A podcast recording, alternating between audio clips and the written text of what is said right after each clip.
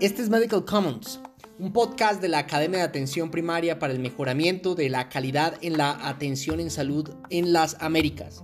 A continuación intentaremos dar una revisión sistemática por los temas mayormente preguntados en los exámenes de residencias médicas en Colombia y que frecuentemente son motivo de consulta en atención primaria. Todas las decisiones y recomendaciones aquí expresadas deben de ser comparadas con la información académica oficial, jamás deben de ser tomados como un absoluto. Los actos médicos derivados de estos audios son responsabilidad de aquellos que los ejercen. Usted puede ir a nuestro sitio web y dejar una donación para que, juntos, continuemos con esta actividad. Medical Commons, acompáñenos.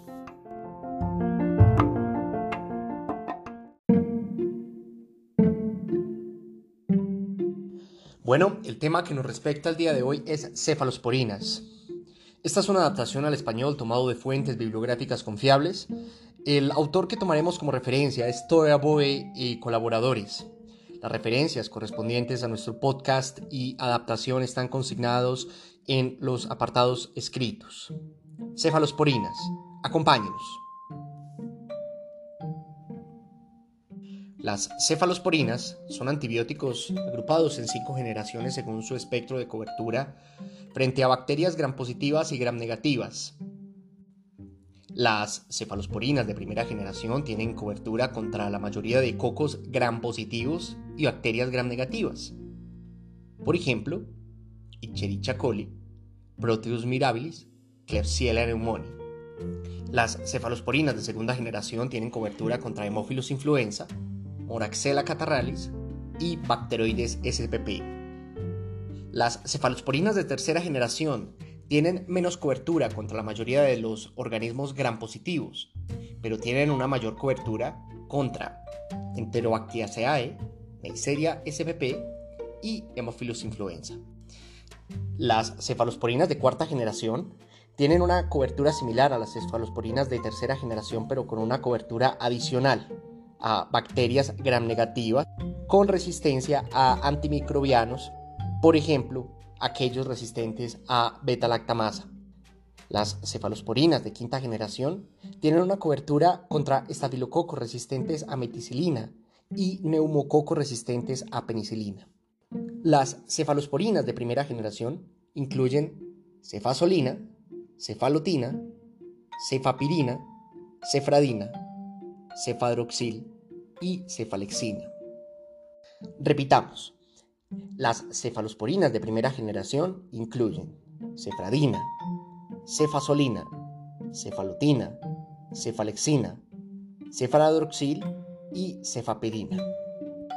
Las cefalosporinas de primera generación tienen una cobertura activa contra la mayoría de los cocos gram positivos, como los estafilococos y los estreptococos, mientras que tienen una cobertura mínima contra bacterias gram negativas. Las bacterias gram negativas que son más susceptibles a las cefalosporinas de primera generación son Proteus mirabilis, Escherichia coli y Klebsiella pneumoniae.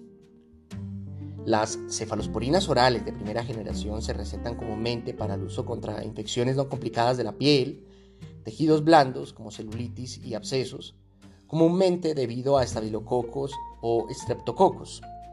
Además, los médicos también pueden usarlos para infecciones en huesos, vías respiratorias, vías genitourinarias, vías biliares, infecciones del torrente sanguíneo, otitis media y profilaxis quirúrgica. De hecho, la cefasolina es la cefalosporina de elección para la profilaxis quirúrgica una de las indicaciones no aprobadas por la FDA es el uso de cefalosporinas de primera generación para la profilaxis de la endocarditis en aquellos que son susceptibles y que se someten a un procedimiento dental o respiratorio. Las cefalosporinas de segunda generación se dividen en dos grupos, el subgrupo de cefamicina y el de segunda generación. Algunos de los subgrupos de segunda generación incluyen cefuroxima y cefproxil. El subgrupo de cefamicina incluye cefmetazol, cefotetán y la cefoxitina. Dentro del primer grupo, la cefuroxima ha aumentado la cobertura contra hemófilos influenza, Las indicaciones de cefuroxima también incluyen la enfermedad de Lyme en mujeres embarazadas y niños. Por otra parte, el subgrupo de cefamicina ha aumentado la cobertura contra especies de bacteroides. Las cefalosporinas de segunda generación tienen menos actividad contra cocos gram positivos en comparación con las cefalosporinas de primera generación, pero tienen una mayor actividad contra bacilos gram negativos.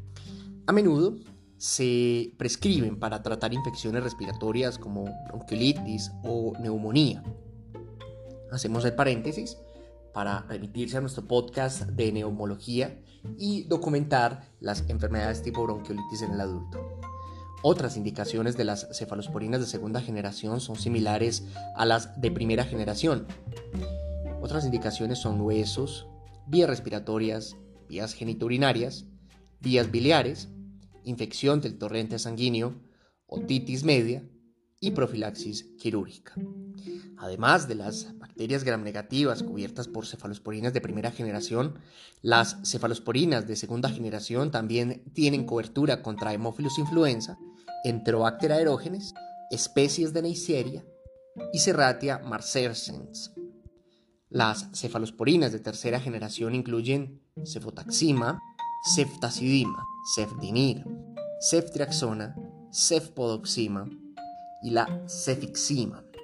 Esta generación tiene una cobertura extendida de bacterias gram negativas que a menudo se utiliza para tratar infecciones gram negativas resistentes a la primera y segunda generación u otros antibióticos betalactámicos. Cuando se administra por vía intravenosa, la tercera generación puede atravesar la barrera hematoencefálica y cubrir bacterias en líquido cefalorraquídeo, especialmente la ceftriaxona y la cefotaxima. Se puede administrar ceftriaxona para tratar la meningitis causada por Haemophilus influenza, Neisseria meningitis o Streptococcus pneumoniae. La ceftriaxona también se usa para tratar la gonorrea y la enfermedad de Lyme diseminada. Por su parte, la ceftazidima es importante documentar que este medicamento tiene cobertura contra Pseudomonas aeruginosa. Las cefalosporinas de cuarta generación incluyen cefepima, la cefepima es un antibiótico de amplio espectro que puede penetrar el líquido cefalorraquídeo. La cefepima tiene un grupo de amonio cuaternario adicional que les permite penetrar la membrana externa de las bacterias gram negativas. La cefepima puede cubrir Streptococcus pneumoniae y Staphylococcus aureus sensible a meticilina. Similar a la ceftazidima, la cefepima puede cubrir Pseudomonas aeruginosa.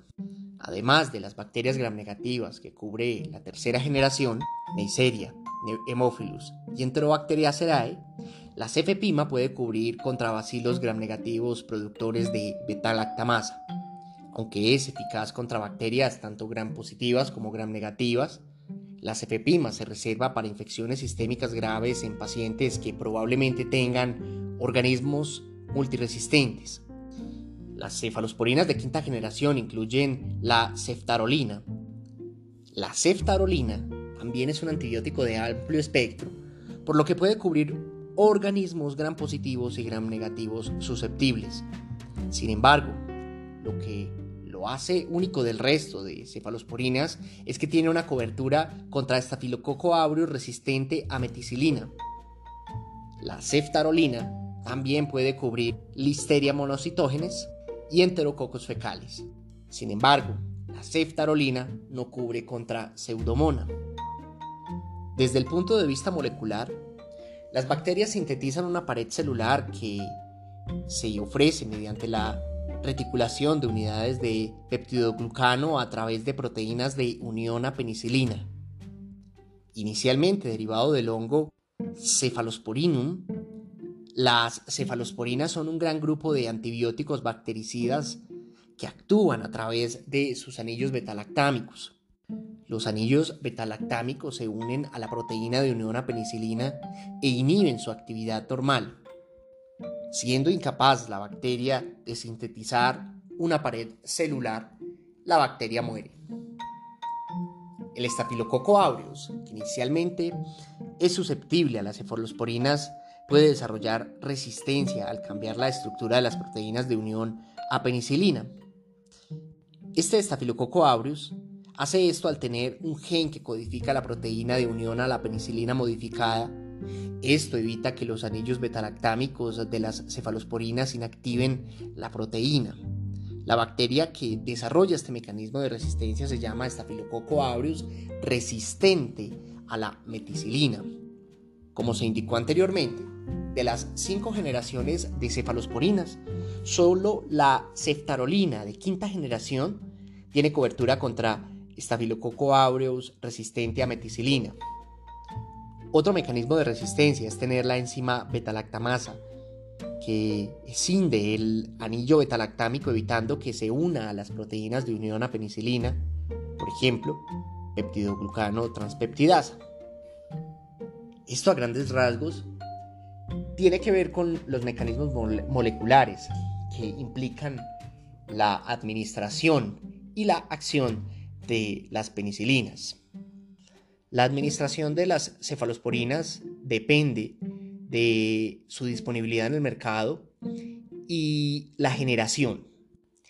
Las cefalosporinas de primera generación, la cefasolina, la cefalotina, la cefapirina, se pueden administrar por vía parenteral. La vía de administración de cefadroxilo y la cefaloxina es oral. La administración de cefradina puede ser parenteral u oral.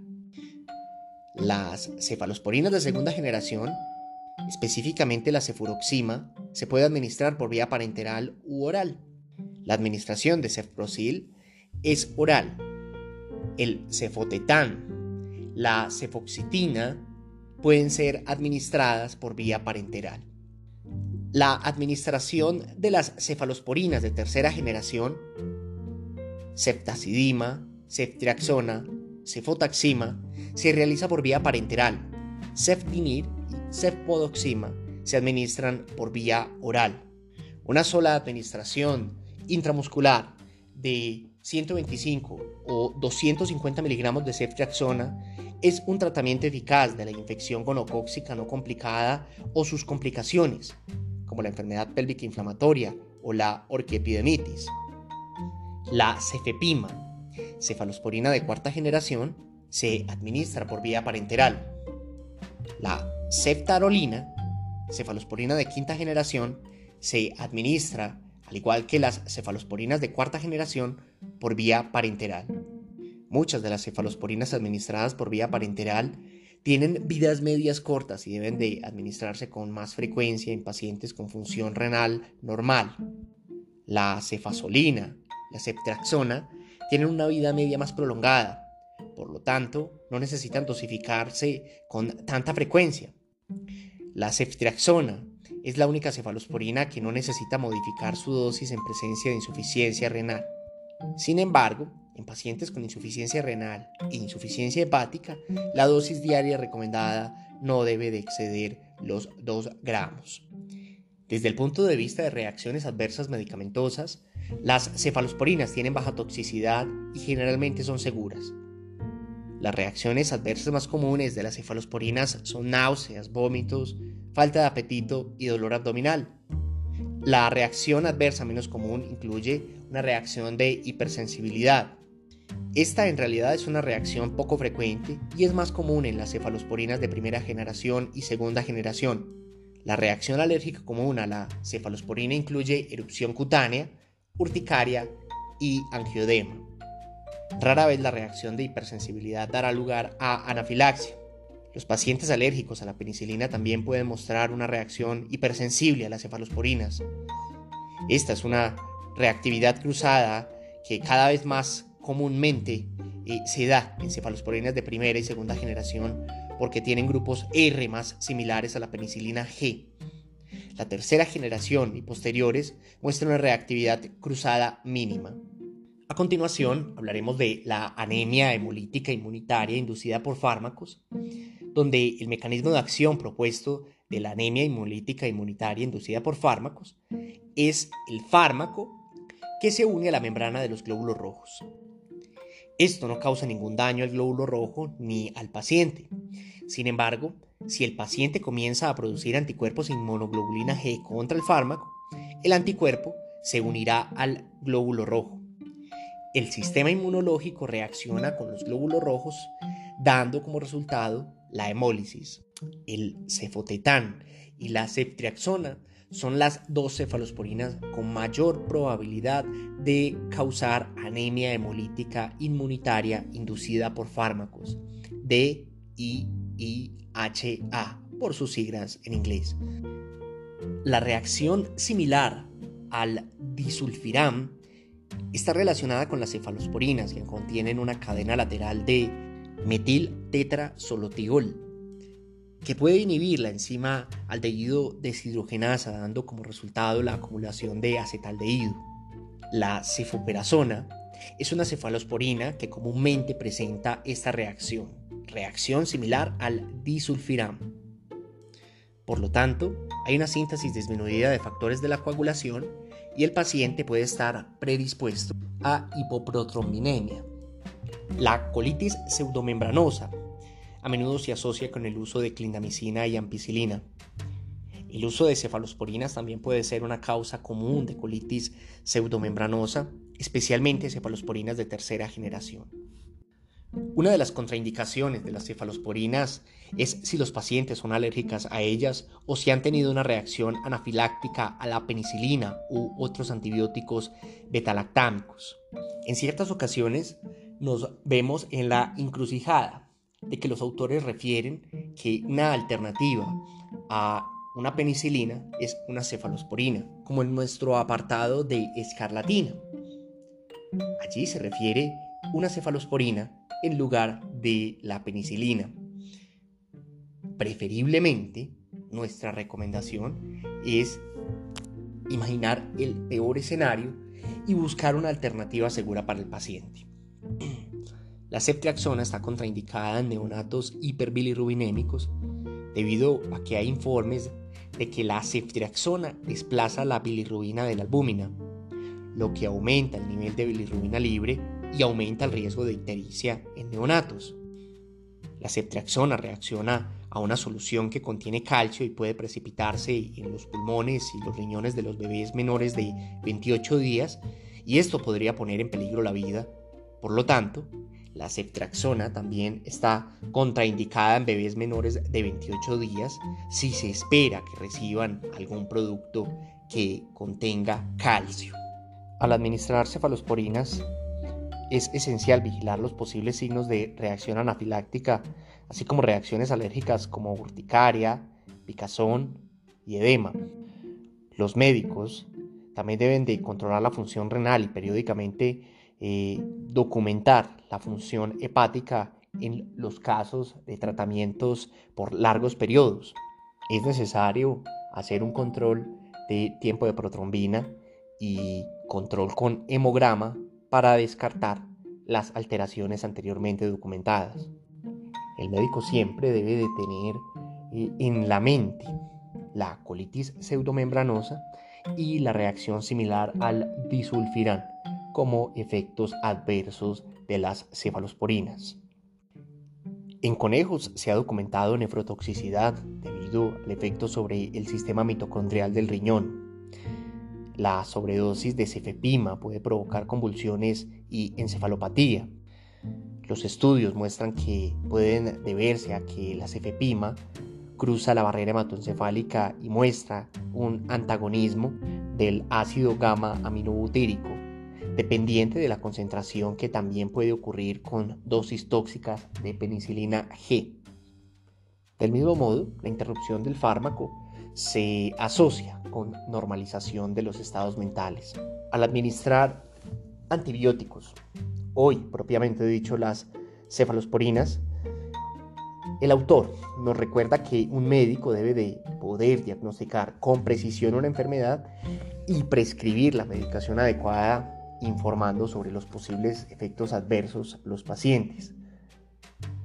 En el apartado de diagnóstico es donde más se falla, puesto que generalmente vemos una prescripción antibiótica injustificada que aumenta la resistencia ya documentada en este podcast. También el paciente debe de ser libre de documentar de manera fehaciente acerca de los posibles efectos adversos relacionados con el uso de cefalosporinas u otros medicamentos. Este es Medical Commons, un podcast de la Academia de Atención Primaria para el mejoramiento de la calidad en la atención en salud en las Américas. Esperamos que usted pueda ejercer una práctica clínica académica y humana. Hasta la próxima.